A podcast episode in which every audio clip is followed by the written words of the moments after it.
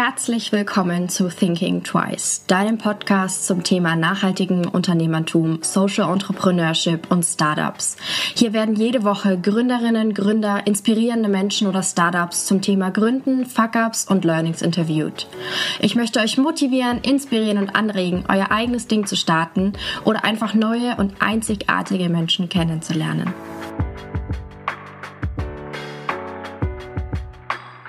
The New Company steht für nachhaltige, gesunde, nährstoffreiche Snacks mit Mehrwert. Für jedes verkaufte Produkt pflanzen sie einen Baum und geben so etwas an die Natur zurück. Insgesamt 354.470 Bäume wurden bereits auf Madagaskar, in Nepal und auf Haiti gepflanzt. Mit ihrer plastikfreien und 100% recycelbaren Verpackung setzen sie ein klares Statement für den Umweltschutz und die Nachhaltigkeit. Willkommen in meinem Podcast. ja, vielen, vielen Dank. Ich freue mich, dass ich dabei sein darf. Voll schön, dass es geklappt hat. Ähm, stell dich doch mal ein bisschen vor. Wer bist du? Genau, ich bin äh, Christian, einer von drei Gründern von The New Company. Ähm, genau, ich habe selbst Wirtschaftsingenieurwesen studiert und anstatt dann zu einem Großkonzern zu gehen, wie das oft so üblich ist, ähm, rief mich dann eines Tages Matthias an, der zweite Gründer, und meinte, er hätte einen Schokoriegel erfunden, ob ich nicht Bock hätte, da mitzumachen.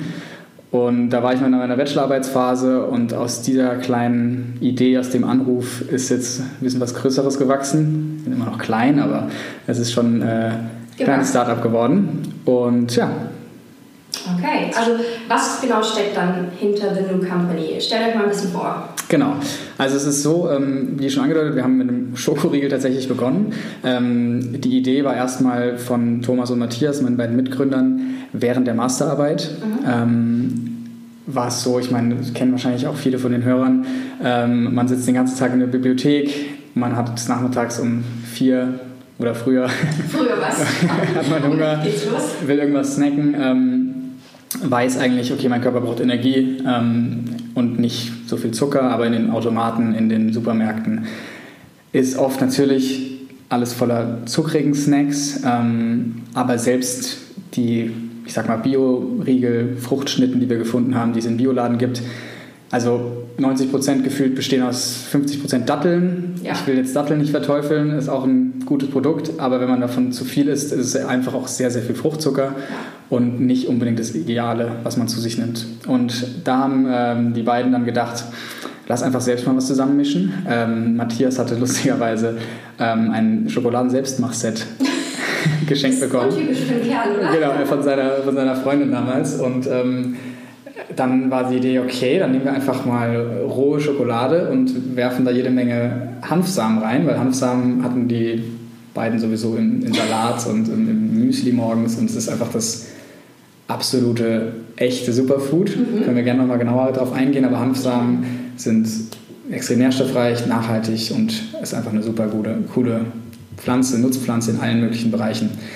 Und mit diesem Klumpen aus Rohkakao und Hanfsamen sind die beiden dann in die Bibliothek marschiert und ähm, das kam so gut an. Und das Coole eben an dem, an dem Riegel ist, er schmeckt wie eine geile Schokolade. Mhm. Ähm, der Blutzuckerspiegel bleibt eigentlich nahezu konstant.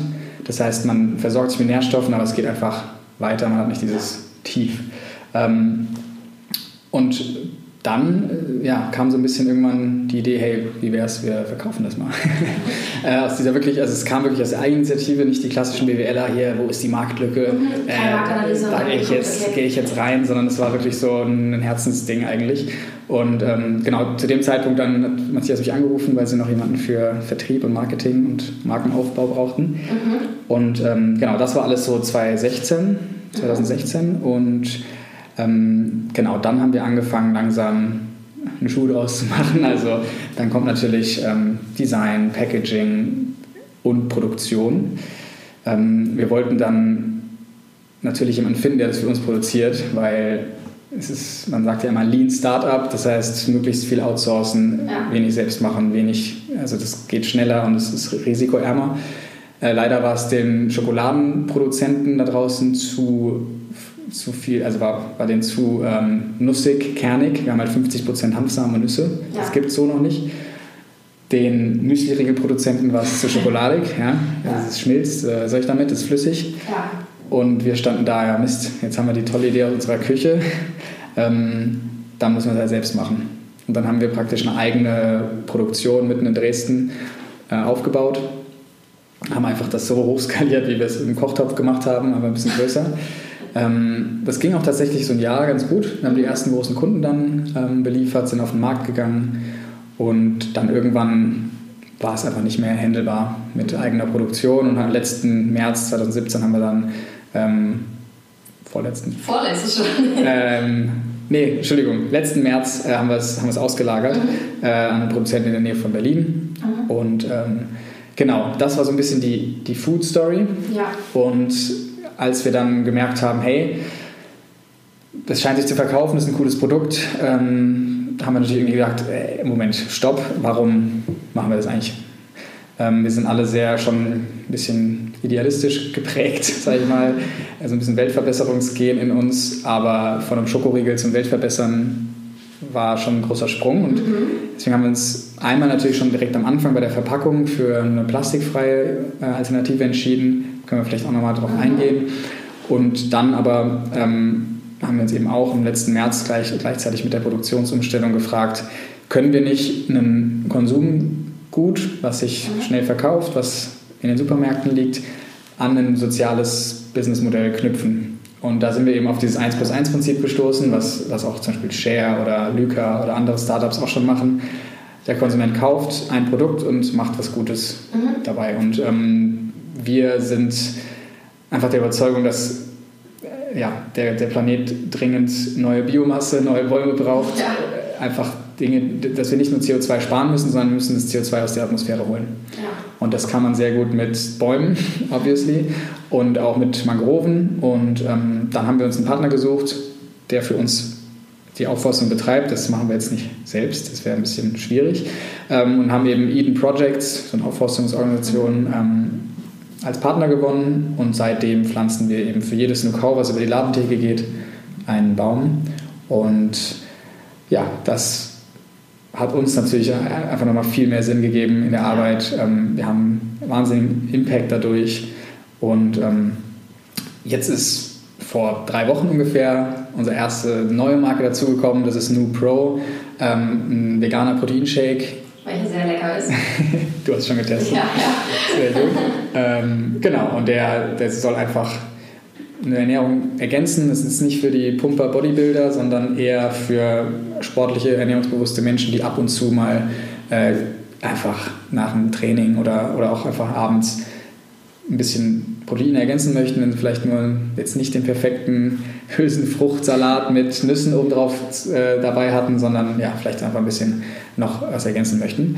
Und ähm, es ist der erste plastikfrei verpackte Soll ich da sagen? Proteinshake. Plastikfrei, ja. ja. also wir sind ein bisschen stolz drauf. Das war eine größere Challenge als bei Nukau weil so ein Pulver mehr wiegt und es ist, mhm. muss halt reißfest sein und Barriereeigenschaften müssen da äh, äh, eingehalten werden. Und da haben wir mit einem Hamburger Unternehmen, kannst du vielleicht auch mal interviewen, Super 7 heißen die.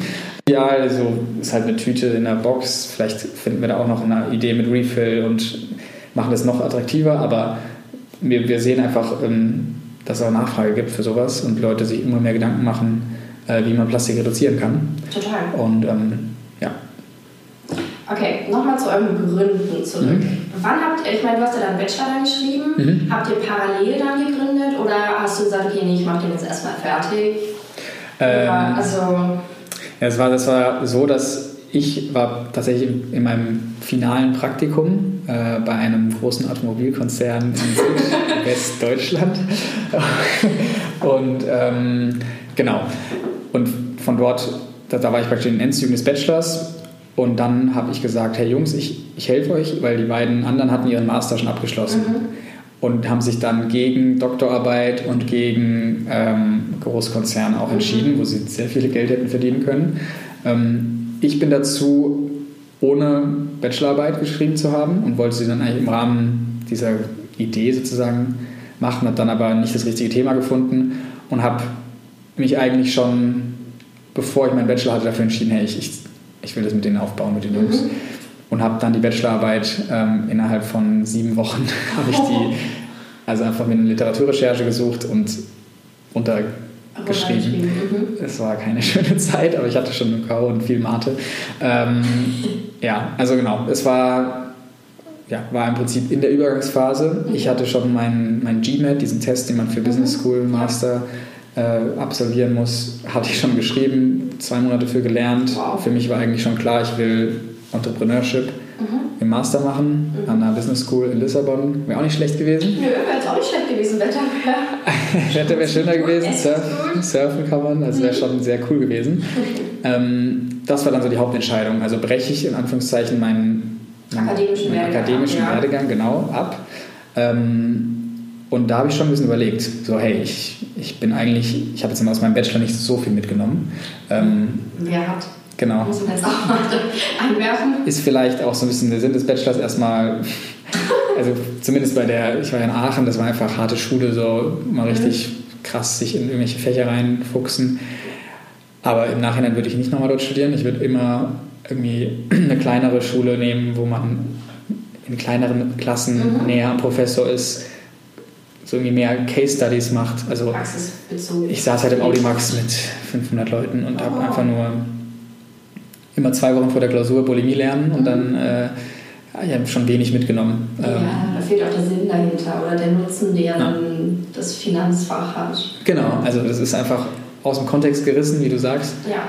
Und ähm, genau, deswegen wollte ich eben einen Master machen, der irgendwie näher an der Realität mhm. ist. Ähm, und dann auf einmal kam die Möglichkeit, eigenes Unternehmen zu, ein eigenes Unternehmen zu gründen, wobei das ja noch total unvorhersehbar war. Also ja. ich hätte niemals gedacht, dass du, dass wir jetzt hier Wir jetzt heute hier sitzen. Das war einfach äh, drei Ingenieure mit einer verrückten Idee so.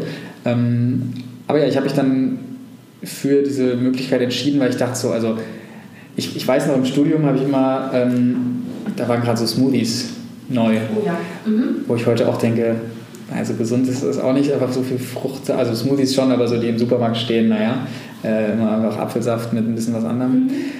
Damals war das ja so neu, da dachte man, ey, das ist das gesündeste, das gesündeste Zeug überhaupt. Und da dachte ich schon so, hey, wie cool wäre es eigentlich, für so ein Unternehmen zu arbeiten, also für irgendwas, was gesund ist, für was man steht und wenn man das verkauft, dass man einfach einen Mehrwert hat. Mhm. Und ähm, daran hatte ich mich zurückerinnert und dachte so, okay, auf was wartest du eigentlich noch? Also ja es wird nicht besser und was du lernen musst, kommt hoffentlich so along the way. Mhm. Und ähm, ich habe es jetzt nie bereut. Also, ja. Voll gut. Ja. Also wirklich Hardcore-Zeit während des Bachelorschreibens gründen. Genau, ja, das war tatsächlich so. Okay, also ähm, wie während der Klausurzeit gründen wahrscheinlich. Ja, genau, das war also ja. nebenbei und ähm, alles auf einmal. Aber wir hatten dann halt auch richtig, richtig Bock, das also von loszulegen. Mhm. Und ähm, genau, also diese erste Phase, ich weiß nicht, ob das äh, für die Hörer auch interessant ist, war eben vor allem auch im äh, Bezug auf dieses Exist-Stipendium. Mhm. Also wir haben am Anfang eben gesagt, wir gucken erstmal, was es an Fördermitteln gibt. Das wäre jetzt meine nächste Frage dann irgendwann gekommen, wie ihr euch finanziert habt. Genau, können wir gerne ja, äh, drüber, äh, darauf übergehen. Ähm, genau, also wir haben das Exist-Stipendium uns ausgesucht. Das ist ein Gründerstipendium, was es in ganz Deutschland gibt. Ähm, war zu unserer Zeit, in Anführungszeichen, also vor drei Jahren, war das fast nur für IT- und Tech-Startups. Okay. Und dann haben wir ähm, gesagt, hey, also wir haben einen ernährungswissenschaftlich optimierten Schokoriegel, das kann auch funktionieren. ähm, und haben ja, Wochen, Monate lang einen Businessplan geschrieben, mhm. äh, was uns geholfen hat. Ist natürlich so ein bisschen bürokratischer Aufwand, aber das Businessplan schreiben ist Gold wert, weil man einfach sich mal ein paar Fragen stellt, ja. die man sonst sich einfach ungern stellt. Und ich würde sagen, es sind so die, die Fragen, die man sich nicht stellen möchte, mit denen man sich auch nicht beschäftigen möchte. Genau, das sind die unbequemen genau. Dinge, ähm, die vielleicht, in, die man jetzt eigentlich nicht auch nicht ausformulieren müsste, aber hey, wenn man das mal macht, dann wird einem vieles klar und dann ja. hast du einfach auch so dein, deine Ideen im Paket, ja. äh, was du eben vorzeigen kannst. Von daher hat es uns auf jeden Fall geholfen, auch unsere Idee und unseren Businessplan weiterzuentwickeln. Da haben wir eine Absage kassiert mhm. ähm, und dachten, okay, verdammt, äh, weil es geht schon um viel Geld. Man wird ein Jahr, werden die Stipendiaten bezahlt monatlich, also man kriegt ein Einkommen. Okay. Und man hat noch Investitionsvolumen äh, von 30.000 Euro, also auch nicht schlecht. Ja. Und dann haben wir die Stelle für einen Lebensmittelchemiker ausgeschrieben, weil Hauptabsagegrund war, Leute, ganz ehrlich, ihr seid drei Ingenieure oder Wirtschaftsingenieure. Mhm wo ist die Kompetenz im Lebensmittelbereich? Ja, Wir vertrauen okay. euch da nicht. Ja. dann ich als Bachelorstudent äh, wurde sozusagen aus dem Dreierteam rausgekickt, in Anführungszeichen, für das Stipendium. Und mhm. wir haben praktisch eine Stipendiatenstelle ausgeschrieben. Kriegst ein Jahr bezahlt, darfst in einem Startup arbeiten. Voll ja. cool. Und dann haben wir den Tom gefunden und der hat dann auch, das war, war gut, diese Absage letztendlich, weil wir haben dann eine Zusage bekommen beim zweiten Anlauf und hatten einen Lebensmittelchemiker, der gerade promoviert, mhm. ähm, im Team.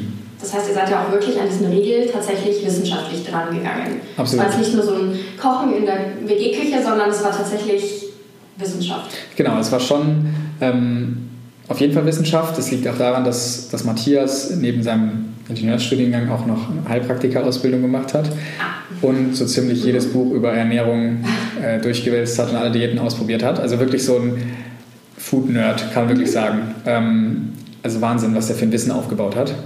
Und das gemeinsam mit Toms nochmal theoretischeren Background ähm, hat uns natürlich geholfen, wirklich, wirklich zu überlegen, wie können wir wenige natürliche Biozutaten mhm.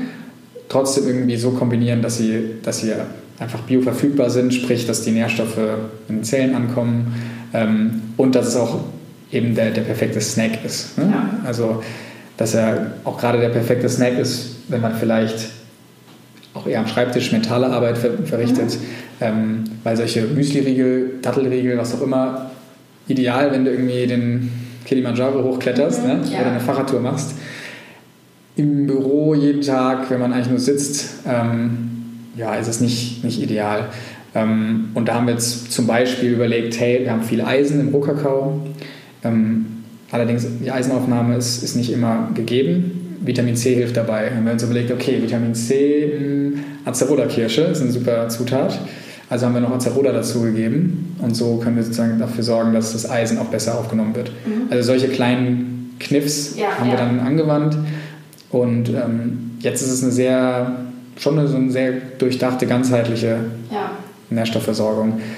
Sprich, wenig, Kohl, wenig Kohlenhydrate, jetzt nicht komplett, wir sind auch keine Fans von Low, Low, Low Carb oder sowas, genau, also wir sind da keine, sind nicht religiös, was das angeht, ähm, aber sagen halt, hey, ist sinnvoll, den Blutzuckerspiegel nicht die ganze Zeit täglich auf Achterbahnfahrt zu schicken, es reicht, wenn man ordentlich Mittag isst und dann am Abend und dann passiert da schon genug, ja. aber zwischendurch die ganze Zeit hoch, runter, hoch, runter, das ist nicht so gesund, nachweislich. Äh, darauf haben wir geachtet, gute Fette, ähm, genau, dann, also Omega-3-Fettsäuren sind drin aus dem Hanfsamen. Und ja, also dann einfach ein ausgewogene, ausgewogener Mix. Mhm. Und ähm, ja. ja, man merkt total, dass ihr euch da richtig viel Gedanken gemacht habt, wie es gut aufgenommen wird. Ja. Okay, das heißt, ihr habt äh, dieses Stipendium bekommen mhm. mit Hilfe des Lebensmittelchemikers, mhm. sag ich jetzt mal. Genau. Ja. Okay, und dann habt ihr angefangen, rum zu experimentieren. Genau, also das war, genau, haben wir das, was ich gerade beschrieben habe, ähm, tatsächlich, das war schon, also ich, wir waren nicht im Labor, so wie du gerade meintest, so, es war schon äh, natürlich ja, improvisiert. Also wir waren in der Küche und haben Schokolade gemacht und ich weiß nicht, hast du schon mal Schokolade selbst gemacht? Ja, würde ich jetzt mal sagen, hast du Schokolade schmelzen und dann neue Förmchen, würde ich jetzt nicht als Schokolade machen. Genau, genau so weit waren wir aber auch. sehr easy. Also einfach in den Topf tun, aufschmelzen, Zutaten reinkippen, kalt ja, werden lassen. Genau, das, ich, das war jetzt mein das, Ansatz gewesen. Genau, ähm, ist auch logisch, ne? nur dass man vergisst, dass Schokolade, es gibt nicht umsonst Chocolatiers, ne? das ist eine mhm. Wissenschaft für sich. So eine Schokolade hat irgendwie, nichts Falsches sagen, aber ich glaube sieben verschiedene Kristallzustände und du, oh, willst, wow. du willst genau einen, damit sie erstmal das Aroma voll entfaltet, damit sie schön glänzt. Also wir haben dann irgendwie in unserer ersten Produktion war jedes zweite Blech so, hat so eine Reif gehabt so, so einen weißen Reif oben drauf. ähm, dann hat es so einen schönen Knack haben, haltbar sein und dafür brauchst du diesen einen Kristallzustand und dafür musst du vorher so eine Temperaturkurve durchlaufen, erhitzen, abkühlen, erhitzen und so weiter. Und das haben wir dann auch irgendwann mal gegoogelt, so ungefähr. Also diese ganzen Schokolade, das Wissen zur Schokolade, das haben wir uns wirklich von null mhm. angeeignet. Das Coole ist natürlich, ein, Schok ein Schokolatier oder eine Schokoladenfirma hätte niemals gesagt, hey, wir packen da jetzt 50% Hanfsamen rein. Ja. Das ist genau dieses Coole, wenn man quer einsteigt in eine, in eine, Branche, dass man halt mit Ansichten reinkommt, wo jeder, der schon drin ist, sagt, ähm, lass mal. Ja. Ähm, deswegen haben wir so viele Absagen kassiert. Aber das hat uns letztendlich zu Innovationen geführt. Also ja, deswegen, äh, es war verrückt am Anfang, aber letztendlich diese Versuche aus der Küche, die du angesprochen hast, die, die haben dann im Prinzip das Produkt geformt und dann haben wir es erst selbst gemacht und als wir dann so ein bisschen am Markt die erste Folge zu verzeichnen hatten, dann auf einmal kamen natürlich die ersten Produzenten und meinten, wir können eine neue Linie aufmachen, die das für euch extra anders macht. Aber das ist halt schwierig als Food Startup gerade, das ist genau dieser Gap von irgendwie, ich habe was super Cooles gemacht in der Küche und ich möchte die erste Produktion jetzt in Auftrag geben. Ja. Da ist so ein, ein Gap und ja. der ist nicht so einfach zu füllen. Ihr habt euch am Anfang über das Stipendium finanziert, kann man sagen. Genau. Und dann habt ihr aber auch eine Crowdfunding-Kampagne gestartet, um wahrscheinlich diese Gap, von der du gerade geredet hast, zu schließen. Richtig, also das war dann, genau, wir hatten, wir hatten die Förderung und Crowdfunding. Ja, also Crowdfunding ist ein Tool, das hat eigentlich ganz viele Funktionen. Also einmal ja. kann man ähm, natürlich was mitfinanzieren. Ähm, ich muss ganz ehrlich sagen, den Gap, hat's, den Gap hat eigentlich vor allem die, unsere eigene Produktion geschlossen. Also es ist eher der Gap zwischen, wie kriege ich erstmal moderate Mengen und auch von, von dem Produkt, das ich genau so haben will, mhm. in den Handel. Ähm, weil es ist so, wir hatten die Idee und dann sagt halt der Lohnproduzent, okay, alles klar. Erstens müssen wir ein paar Anpassungen machen, weil die, die Maschinen machen das nicht so. Und zweitens dann bitte 100.000 oder so oder 200.000 mhm. für die Erstbestellung. Und dann stehst du da ohne Kunden und eigentlich ist dein Produkt ein bisschen verändert worden. Ähm, das, ist, das war der, der Gap, den ich meinte, mhm. ähm, wo es für sie aber auch Lösungen gibt. Es ja. gibt zum Beispiel ähm, jetzt ein Startup in Berlin, die machen, die wollen genau praktisch einen Space eröffnen mit, mit den ersten Maschinen, mit einer Küche, ah, ja. wo du schon mal eine Nullserie oder einfach die ersten Produkte auch handelsfertig produzieren kannst und Büros drumherum. Also sowas braucht es in Deutschland einfach noch, damit mhm. Food Startups einen besseren Start haben. Wir haben uns dann halt ähm, ja, wahnsinnig viel Geld ausgegeben für eine eigene Produktion. Und jetzt zurück zum Crowdfunding. Ähm, das hat uns einfach natürlich nochmal eine Finanzspritze gegeben, aber wichtiger war eigentlich so einfach zu gucken, hey, ist da wirklich Bedarf? Also das war ja bevor wir auf den Markt gegangen sind. Ähm, wie nehmen die Leute auf? Und das war extrem wertvoll. Und auch, um unsere Marke erstmal noch zu, zu schärfen. Weil bevor du so ein Video drehst, ähm, dir ein Packaging überlegst, ähm, ja, es ist einfach, es ist einfach spannend so, oder es ist einfach gut, so einen, so einen Antrieb zu haben, hey, bis zu Datum X gehen wir sozusagen, da gehen wir in die Öffentlichkeit. Und das hat uns nochmal so ein bisschen Druck gegeben, ein marktfähiges Produkt zu entwickeln. Und dann war es einfach wahnsinnig cool zu sehen. Es gibt Nachfrage. Natürlich ist es am Anfang viel Friends and Family, aber auch viel, also es kam mehr als wir dachten, auch wirklich von außerhalb und sagen, hey, das ist eine coole Idee. Und genau, dann war es so ein Mix sozusagen aus Marktforschung und Finanzspritze und ja, genau. Ja, ich finde dieses Crowdfunding unglaublich spannend in Bezug auf eine Marktanalyse, mhm. weil man dann ja wirklich merkt, okay, wird es wie wird es angenommen, wie kommt dann auch das Feedback zurück, wenn die ihre Pakete dann auch bekommen, mhm. was muss ich ändern oder nicht ändern oder genauso lassen. Das in dem Sinn finde ich super, super spannend, nicht nur als Geldbeschaffungs- wie auch immer. Genau, also sehe ich auch so. Also das ist, wir haben dann natürlich danach alle befragt ja. und hatten sozusagen unsere erste kleine ähm, Umfrage mhm. und haben auch noch wirklich ähm, was geändert. Zum Beispiel hatten wir damals die Sorte Mandel Chia, äh, mhm. damals sind wir mal rausgegangen dann kam halt irgendwie die Rückmeldung, gerade so ein, zwei Monate nach Auslieferung, hey, äh, ich habe gerade euren Mandel Chia probiert, schmeckt irgendwie so ein bisschen ranzig. Und wir so, uh, äh, nicht gut. War jetzt nicht irgendwie schlecht geworden, aber die Chiasamen verhalten sich in Schokolade einfach nicht so gut. Mhm. Also was weißt du halt vorher nicht. Und es war halt gut, einfach auch Kundenfeedback darüber zu ja. bekommen, weil man wird so ein bisschen betriebsblind einfach sonst. Ähm, das war zum Beispiel ein riesen Outcome von dieser, von dieser Crowdfunding-Kampagne. Und, ähm, und du hast natürlich wie der Name sagt, du hast eine Crowd auf einmal. Also du hast einfach Leute, ähm, die du dann auch beim Marktlaunch nochmal informierst, hey, wir sind jetzt im und die Bioladen X. Halt auch genau, schon. und es kommen immer wieder Leute auf uns zu beim Messen, hey, ich habe euch von Stunde 1 supportet und das, ist natürlich dann, ja, das sind halt Promoter sozusagen für deine Marke. Das brauchst du, du brauchst Promoter. Ja, also du brauchst das nicht Unterstützer von Familie und Freunde, sondern eigentlich brauchst du Promoter genau. und Fans. Richtig. Und dafür ist eine Crowdfunding-Kampagne am Anfang Gold wert, ja. ja. Okay. Ähm, habt ihr dann eure erste Shipping-Ladung, sag ich jetzt mal, an eure Crowdfunding-Leute mhm. schon in dieser plastikfreien Verpackung rausgeschickt? Das war schon ja. alles finish.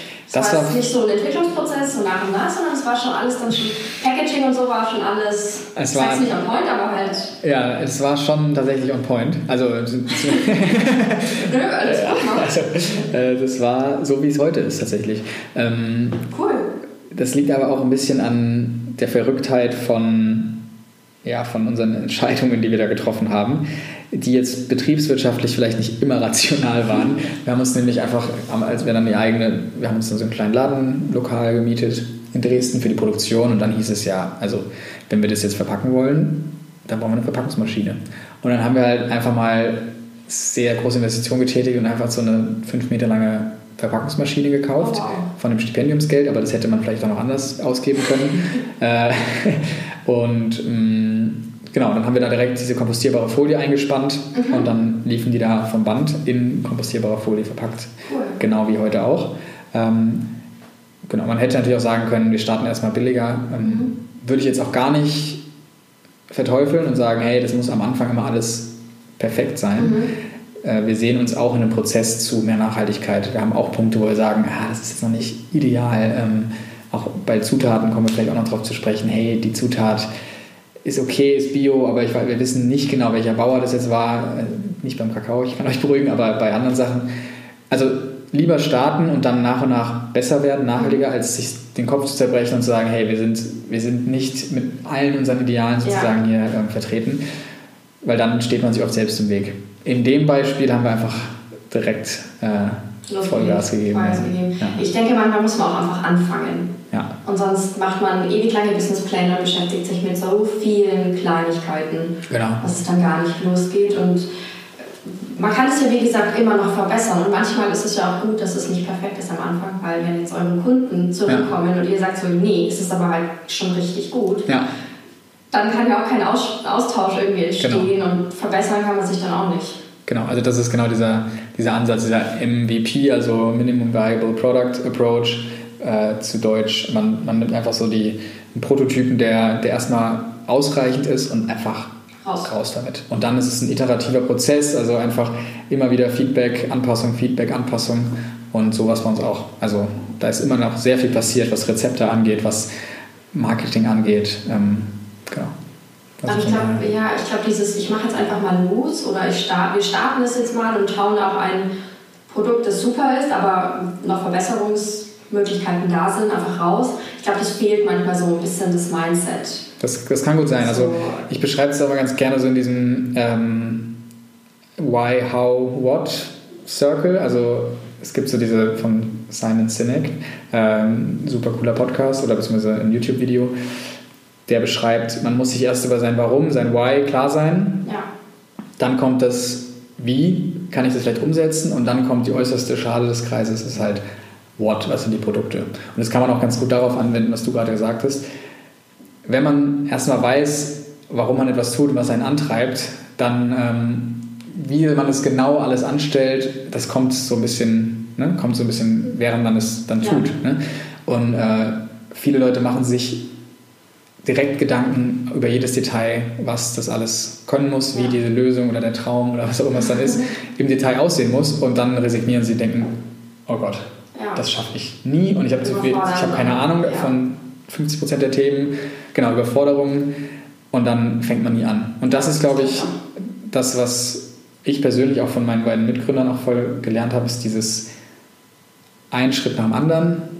Wir, wir gehen einfach los wir rennen nicht, wie natürlich gegen, wir rennen jetzt nicht los unüberlegt, aber wir starten, wir starten und gehen einen Schritt nach dem anderen.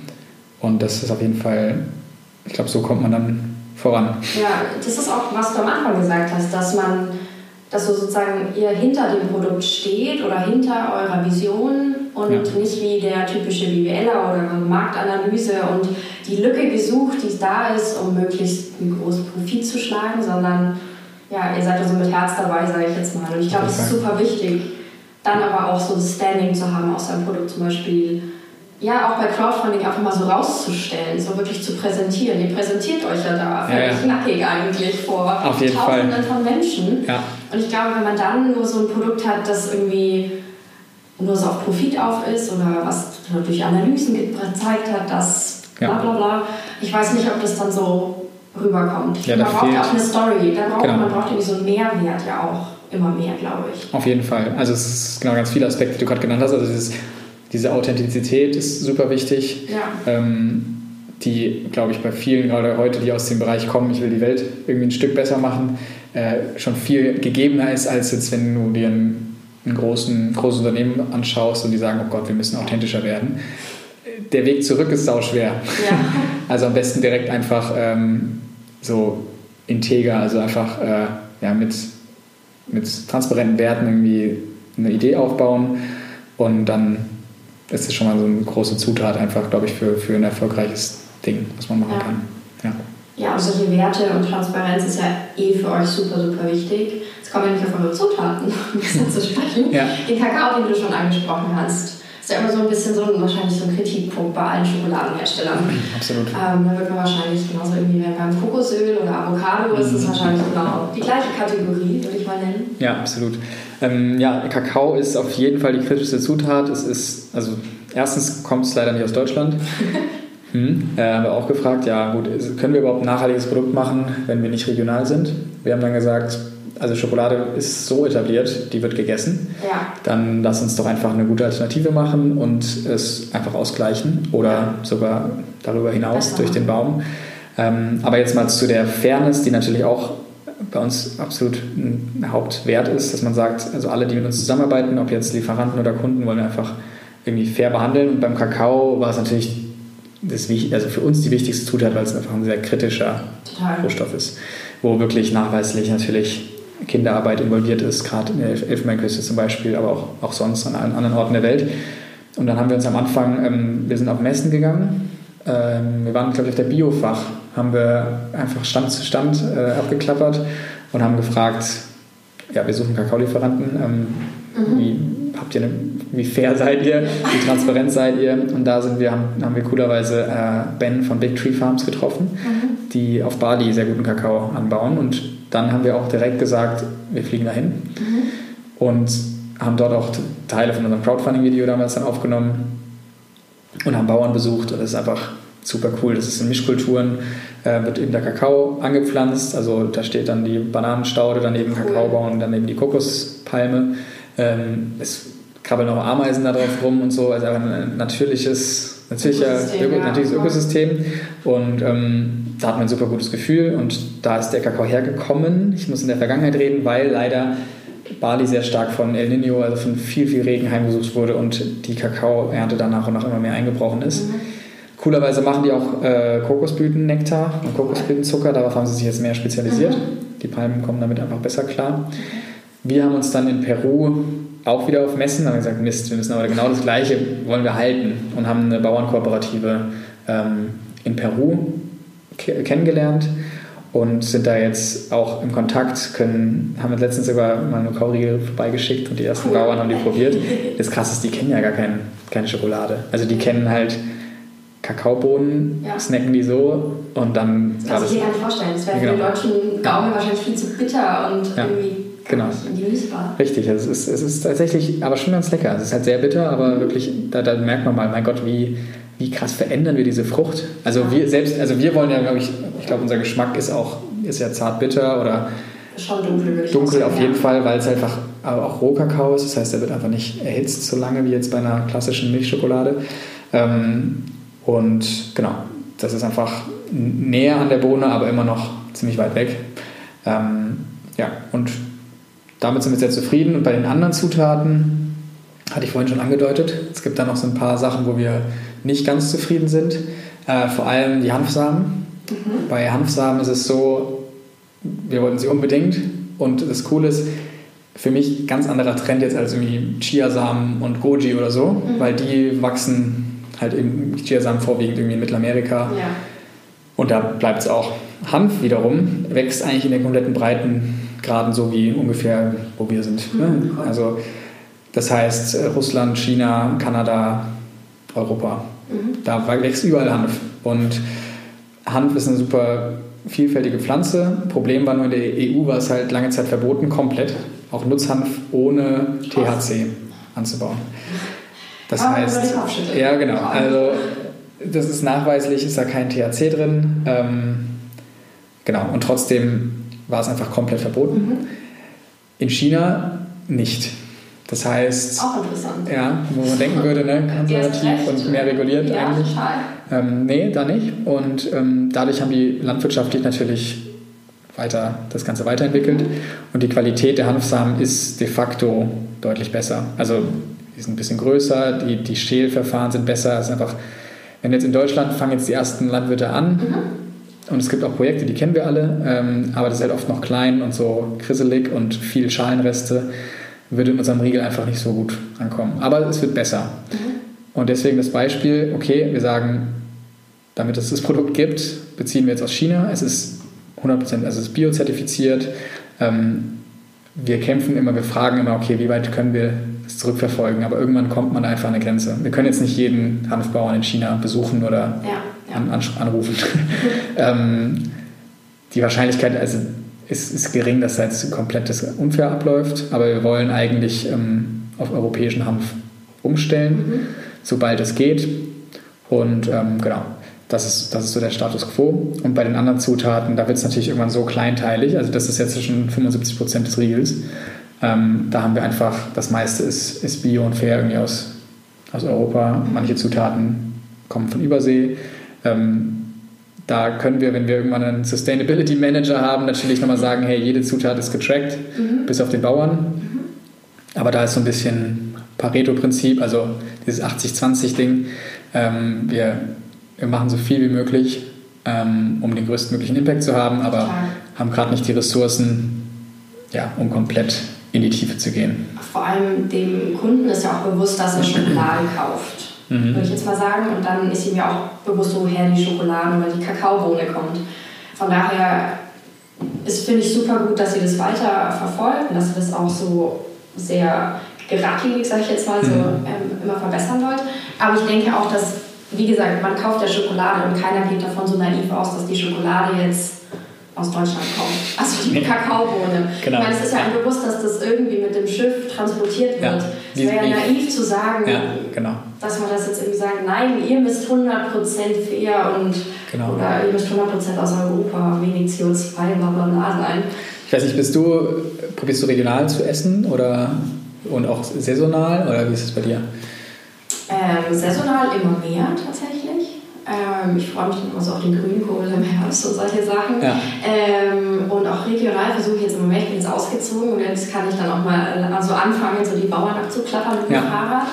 Ja. Genau, aber Schokolade ist wahrscheinlich trotzdem ab und zu. Eure. Ich bin tatsächlich kein Schokoladenesser, auch kein Süßigkeitenesser. Das heißt, ich bin so der ja. Antikunde eigentlich, sage ich jetzt mal.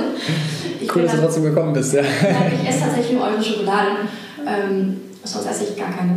Cool. Oder außer ähm, Tony's aus Amsterdam. Oh, Tony's Chocolonely, ja, Tony's auch cool. Chocolonely ist ja. halt auch noch extrem lecker. Ja. Aber das ist für mich Schokolade, was Süßes und für euer ist es eher so für mich ein gesunder Snack für zwischendurch. Okay.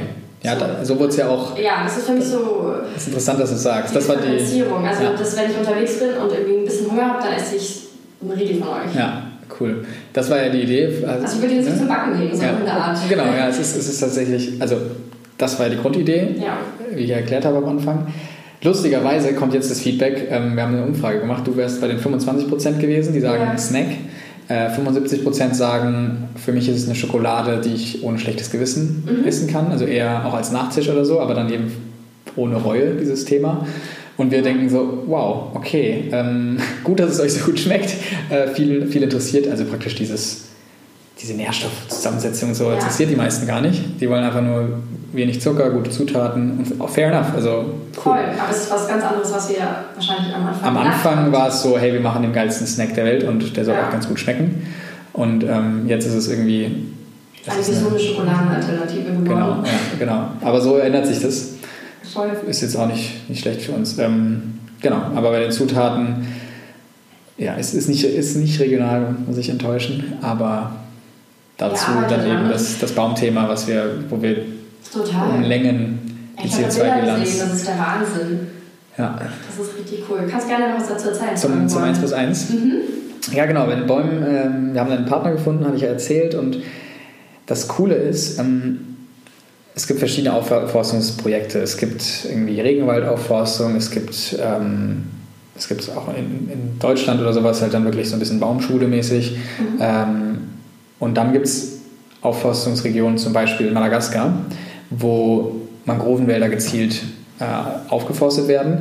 Und wir haben uns dann mit unserem Partner zusammengesetzt und gesagt, hey, wir sind schon so ein bisschen, wir denken schon so ein bisschen wirtschaftlich, also unsere Handlungen, wir wollen einen maximalen Effekt haben. Ja.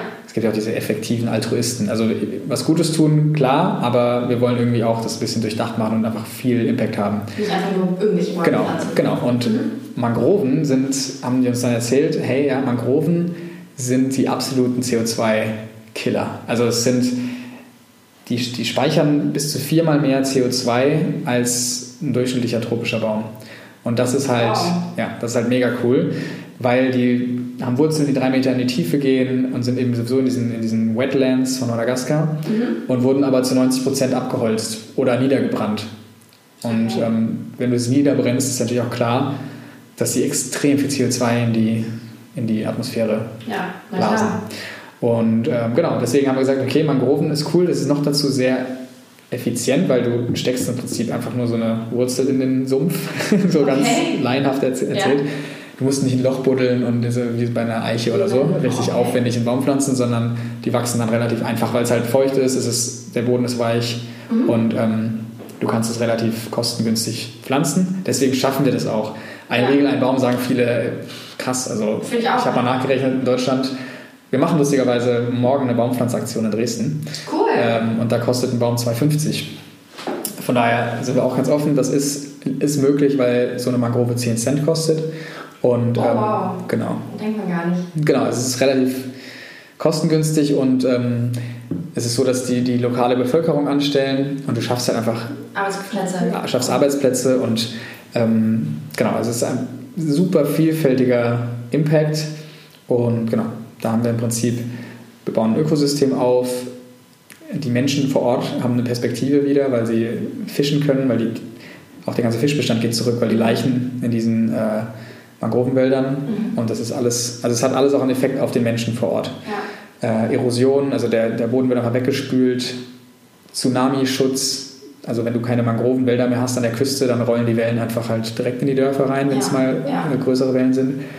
Ähm, genau, die Tierwelt natürlich, die dran hängt. Also es ist äh, multidimensional und deswegen haben wir uns entschieden, okay, ein Großteil geht in Mangrovenprojekte, aber auch je nach Season kann man manchmal keine Mangroven pflanzen. Deswegen haben wir auch noch, wie du gesagt hast, in Nepal und in Haiti Projekte. Und genau, das ist so ein bisschen unser Weg, wie wir, wie wir aktiv was zurückgeben. Und ja, da sind wir schon ein bisschen stolz drauf. Ja, es, ist schon, es ist schon cool. Also es ist, ähm, wir wollen eigentlich andere ermutigen, auch solche Businessmodelle einfach dran zu packen. Es ja. ist betriebswirtschaftlich möglich. Ähm, Natürlich, wir überweisen jeden Monat eine Spendensumme äh, an unseren Partner und die könnte man auch benutzen, um zu wachsen. Also ich kriege öfter mal die skeptische Frage, ja, mach das doch später, äh, wachst doch jetzt erstmal und mach dann ein Projekt. Nee. Aber das ist für mich ein grundlegender Gedankenfehler aus meiner Total, Sicht. finde ich aber auch. Weil man muss erstens muss man, muss man von vornherein auch die Message transportieren ähm, und das auch so ein bisschen in die DNA des Unternehmens irgendwie reinpacken. Und das ist es Total. bei uns. Das ist ja Teil der, der ganzen genau. Idee. Und ähm, gleichzeitig muss man auch ganz klar sagen, hat es auch Vorteile, um ein Unternehmen aufzubauen, was erfolgreich ist. Ja. Weil heutzutage, also klar, wir leben, wir zwei und vielleicht auch viele Hörer leben schon so ein bisschen in der Blase, Nachhaltigkeitsblase. Total, also die Realität da draußen sieht schon oft anders aus, das muss, ja. man, muss man auch sehen. Ähm, trotzdem auch gerade, man sieht es in den großen Edekas oder auch jetzt zum Beispiel, was jetzt Unilever selbst sagt auch, äh, oder Nestle, die sagen, hey, immer wenn wir ein bisschen mehr das Thema Nachhaltigkeit äh, auf die Verpackung schreiben, dann verkauft sie 60 Prozent besser. Also wirklich. Wo ist doch ganz ehrlich, ist ja unglaubwürdig sogar. Natürlich, die machen also, oft Greenwashing. Total. Also, und also nichts, also trotzdem machen die sicherlich auch viele Sachen durch den Druck, der jetzt von der Gesellschaft und vielleicht auch von Startups kommt, machen die auch. Ja, sicherlich auch ein paar coole Sachen, gar keine Frage. Ähm, aber was ich sagen wollte, ist nur, der Zeitgeist ist einfach so, dass man, dass fast erwartet wird, dass, dass neue Marken auch was tun. Und ähm, deswegen so diese Frage, hey, mach das doch irgendwie später, finde ich oft so, nein, das ist ein ganz wichtiger Teil es gehört dazu, wenn man ein erfolgreiches. Unternehmen aufbauen muss, dass man ähm, nicht Greenwashing auch noch erzählt, ja, wir machen nicht das und das, sondern nein, dass man wirklich ein durchdachtes Konzept hat, wie man was dazu beiträgt, ob das jetzt sozial ist oder ökonomisch. Ja. Ähm, äh, ja, was die, die soziale Bilanz sozusagen ins Positive zu, zu kehren und am Ende einfach, selbst wenn, man, wenn wir jetzt alles gegen die Wand fahren, haben wir Mehrwert geschaffen. geschaffen. Und ähm, das ist uns super wichtig. Und es ist natürlich, genau, es ist auch so ein bisschen so ein Marketing-Ding. Also es ist, bringt uns was. Muss sagen, klar. Also, würde ich auch nicht verteufeln, also ich kommuniziere das gerne. Und dann sagen ja manche auch sehr genau so, oh Gott, jetzt die nutzen es, die wollen doch nur Publicity dadurch haben. Ja. Ich mir so, selbst wenn, also aber wir, wir machen es ja, also es ist, es ist ja gut, aber ja. ja ich glaube, da sind wir uns einig, aber ähm, ist spannend, das einmal so zu beleuchten, ähm, ob man dabei null startet oder eben nicht. Aber ich gehe wieder so ein bisschen in diese Mentalität, wir machen das jetzt und nicht irgendwann. Wir können ja eigentlich, wir, ihr könnt ja theoretisch ja jetzt damit werben, hey, am Ende 2020 werden Bäume gepflanzt. Könntet ja. ihr ja. Genau, aber das. Und, aber ganz ehrlich, das machen wir auch im normalen Leben nicht. Den, ja. Die Wand streichen in der neuen Wohnung. Ja, wir ziehen jetzt erstmal ein oder irgendwie macht man dann auch nicht mehr. Nee, es muss, es muss auch greifbar sein. Also, wenn man bei uns einen Riegel kauft, dann steht da, hey, du hast einen Baum gepflanzt. Scan Und nicht erst in drei Jahren, genau, richtig. sondern sondern sofort. sofort. Und du kannst gucken, wo du ihn gepflanzt hast, wenn du den QR-Code scannst und einfach dieses, wir haben Bock, unsere Community ja. irgendwie mitzunehmen. Und dass sie das Gefühl haben, okay, cool, da passiert was. Auch so und, ja. motivieren, finde ich so. Ja. so. Drüber nachzudenken, okay, kaufe ich jetzt die lila Schokolade oder eine andere Schokolade ja. oder eure Schokolade und was, was ist dann mehr Sinn, was macht mehr Sinn für mich, auch für mein zukünftiges Leben oder für die Erde an sich oder mit was, was kann ich eher vertreten von meinen Werten. Manche greifen dann zu Lilanen, das ist voll okay, aber manche denken dann vielleicht nach oder werden zum Nachdenken angeregt. Genau. Wenn sie sagen so, hey, was ist das für eine coole Folie? Ja. Sondern so, finde auch total cool. Ja, absolut. So, jetzt kommt schon die letzte Frage. Ja. Ähm, was sind denn so eure Learnings aus dem ersten Jahr oder Anfangszeit? Mhm. Was würdet ihr jetzt einem Unternehmen raten oder einer Person, die sagt, hey, ich möchte anfangen? Was wären so deine Tipps? Ähm, das ist immer keine einfache Frage. Wir sind natürlich immer noch, wir sind auch am, voll am Anfang. Also gut, ich habe das Gefühl. Oldies genau. für Startup tatsächlich. Ja, man hat immer das Gefühl, man ist am Anfang, aber das glaube ich auch das Spannende. Ähm, also das erste, das klingt immer so ein bisschen plakativ, und, aber es ist irgendwie schon das, was ich mitgeben kann, was wir vorhin hatten, dieses Losgehen, mhm. in, in, in, kleinen Schritten denken. Und ja. also man braucht so den Nordstern, warum man etwas tut, ja. und wenn der wenn man vielleicht auch mal ein bisschen Feedback eingeholt hat im Bekanntenkreis, vielleicht kennt man Leute, die auch in der Wirtschaft sind, so hat das grundsätzlich Substanz, also ist es, ja, ja. kann sich sowas wirtschaftlich tragen, ähm, mal so grob abchecken mhm. und brennt ihr dafür. Ne? Ja. Also wirklich, das ist das Allerwichtigste. Also man muss einfach Spaß dran haben und man muss komplett ähm, die Werte von dem Produkt und von einem selbst müssen einfach, okay, oder es muss ja kein Produkt sein, aber von der, von der Idee vollkommen 100% übereinstimmen, weil man muss, wenn man sowas anfängt, schon auch viel opfern, viel Zeit opfern. Ja. Ähm, das muss klar sein, aber das ist überhaupt gar kein Ding, wenn man da einfach zusammen irgendwie, also wenn man einfach eine Idee hat, die, ja, die einem aus dem Herzen irgendwie spricht und aus dem Herzen kommt. Und dann, und das ist ja eigentlich der Tipp, einfach Schritt für Schritt gehen und sich nicht darüber Gedanken machen, was da jetzt alles auf einen zukommt. Also wir hatten auch alle überhaupt keine Ahnung. Also alles, was wir gerade machen, hatten wir nicht im Studium. Also ja. das muss man einfach so sagen. Ähm, nur dann kommt es einfach nach und nach. Also mhm. Schokolade wird weiß, äh, reift, okay, wir googeln und, also so, doof wie es klingt, ja. aber wir gucken, wir fragen Schokolatiers, rufen Leute an, machen Schokolade. Jetzt irgendwann, äh, wie läuft es eigentlich, wenn man Personal sucht? Keine Ahnung, nie gemacht. Okay, ich gucke einfach mal, bestelle mir ein Buch über HR äh, ja. auf Ebay und dann lese ich halt mal, dann nehme ich halt Zeit und lerne dazu. Also es ist einfach so ein Prozess und das ist auch das Spannende, wenn man anfängt, dass man, dass man so ein Unternehmen in kleinen einfach aufbaut. Man, man, lernt, man lernt einfach so viel. Ähm, das ist eigentlich so mein Hauptrat. Also mhm. losgehen und dann darauf vertrauen, dass es Stück für Stück einfach kommt und dass es Leute gibt, die einem, die einem helfen, wenn, wenn die sehen, hey, ihr brennt, ja, ihr brennt für eine Idee. Ähm, praktischere Tipps würde ich auf jeden Fall sagen, äh, Förderung. Ja. Ähm, wir haben am Anfang mit der Uni zusammengearbeitet. Also es gibt an jeder Uni Lehrstühle für Entrepreneurship. die haben uns super weitergeholfen. Die haben uns erstmal gesagt, bewerbt euch bei Exist, cool. bei diesem Stipendium. Ähm, das ist super wichtig und ja. Und es läuft auch dieses Nachfragen und dieses Nachhilfefragen ja, auch, die keine Fall. Angst haben, irgendwie ja. einen Fehler oder mangelndes Wissen oder so zuzugeben. Genau. Sondern einfach sagen so, ja, das weiß ich jetzt nicht, ist ja auch nicht schlimm, woher auch. Richtig, woher auch, woher auch. Und äh, nicht darauf warten, dass ihr das, äh, ihr war jetzt mal an die Hörer gerichtet, aber äh, dass man das irgendwie in einem Corporate oder größeren Job alles lernt. Man kann sicherlich viel lernen, aber es ist so Nicht spezifisch so oft. Ja. Ähm, deswegen einfach losgehen. Einfach loslegen. Ja. Gut, mit diesen Worten enden wir nochmal diese Folge.